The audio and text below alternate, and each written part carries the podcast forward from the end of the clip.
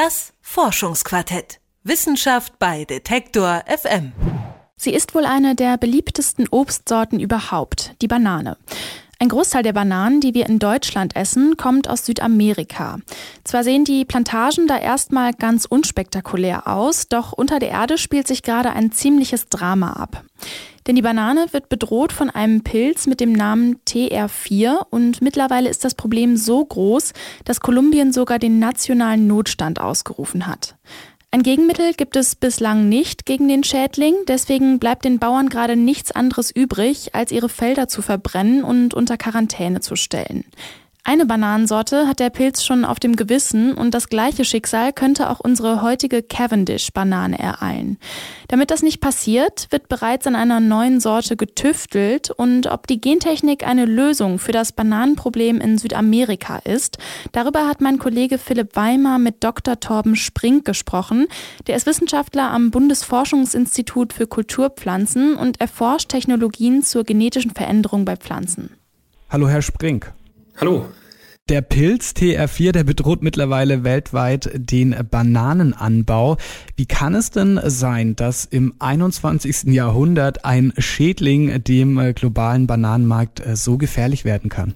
Im Prinzip ist es ja nicht der Schädling TR4, es ist im Prinzip ähm, eine Fusariose, die schon länger bekannt ist. Also das Problem ist nicht neu.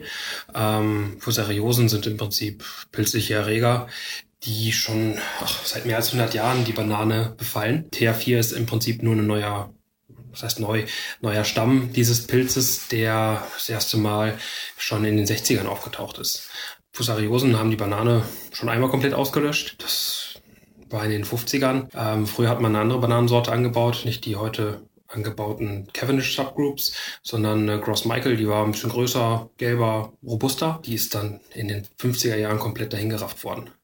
Also müssen wir uns eigentlich keine Sorgen machen. Die nächste Bananensorte wird schon kommen und äh, Cavendish können wir äh, getrost verabschieden oder wie kann ich das verstehen? Ähm, ja, ganz so rosig will ich das nicht sehen. Der Vorteil, den wir damals hatten, ist, dass die Cavendish-Bananen im Prinzip schon in den Startlöchern standen. Also die Cavendish-Banane ist nicht nur eine Sorte, sondern es ist eine, eine Subgroup, die aus mehreren Sorten besteht und die waren damals schon fertig. Heute haben wir das Problem, dass wir ja, noch keine neue Banane auf Halde sozusagen stehen haben, die gegen den TH4 resistent ist. Es gibt da zwar einige Bemühungen, aber ganz so weit sind wir noch nicht. Es gibt schon Wildbananen, die gegen den äh, Pilz immun sind. Es wird bereits auch versucht, äh, solche resistenten Bananen zu züchten. Aber ist das auf natürlichem Weg überhaupt möglich?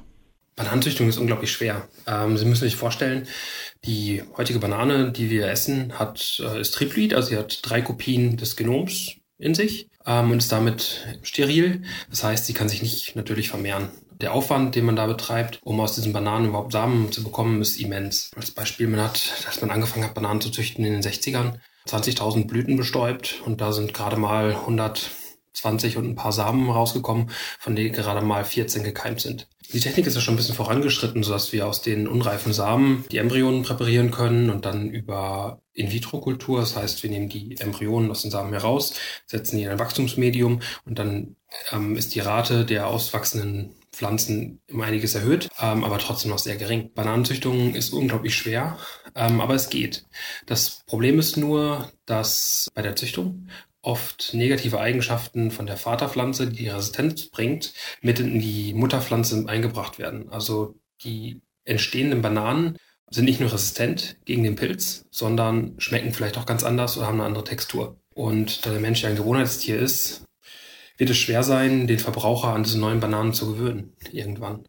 Das Problem hat sich im Prinzip schon in den 50ern damals abgespielt. Da gab es keine andere Alternative. Also Gross Michael, die damals ausgelöscht wurde, oder fast komplett ausgelöscht wurde, sah auch anders aus als unsere heutigen Cavendish-Bananen. Sie war auch süßer, deutlich gelber und ein bisschen dickschaliger, sodass auch der Transport viel, viel einfacher war. Jetzt gibt es äh, momentan schon australische Wissenschaftler, die mit Gentechnik ähm, daran arbeiten, die Cavendish möglicherweise äh, zu retten. Ist das denn eine vielversprechende Alternative?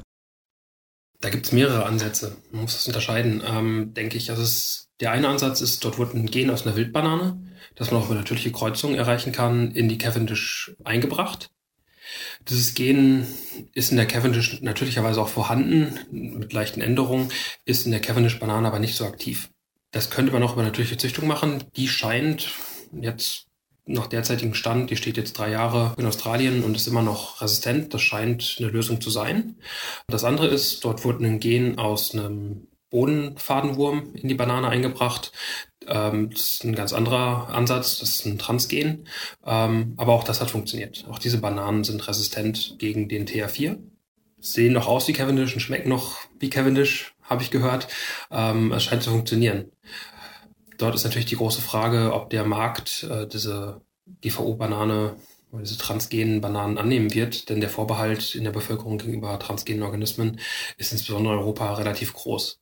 Da bleibt abzuwarten, wie hoch der Druck wirklich auf dem Bananenmarkt später sein wird. Denn seit kurzem ist TH4 auch in Südamerika aufgetaucht und ob irgendwann der Bananenexport zusammenbricht. Ob wir auf kurzfristig keine Bananenalternative mehr haben oder ob es der klassischen Züchtung doch noch gelingt, mm, kurzfristig eine Bananensorte zu produzieren, die auch resistent ist gegen TH4. Oder jetzt eben über diese neuen Züchtungsmethoden eine Banane zu erzeugen, die ähm, auch resistent gegen TH4 ist, ohne dabei ein Transgen in die Banane einbringen zu müssen.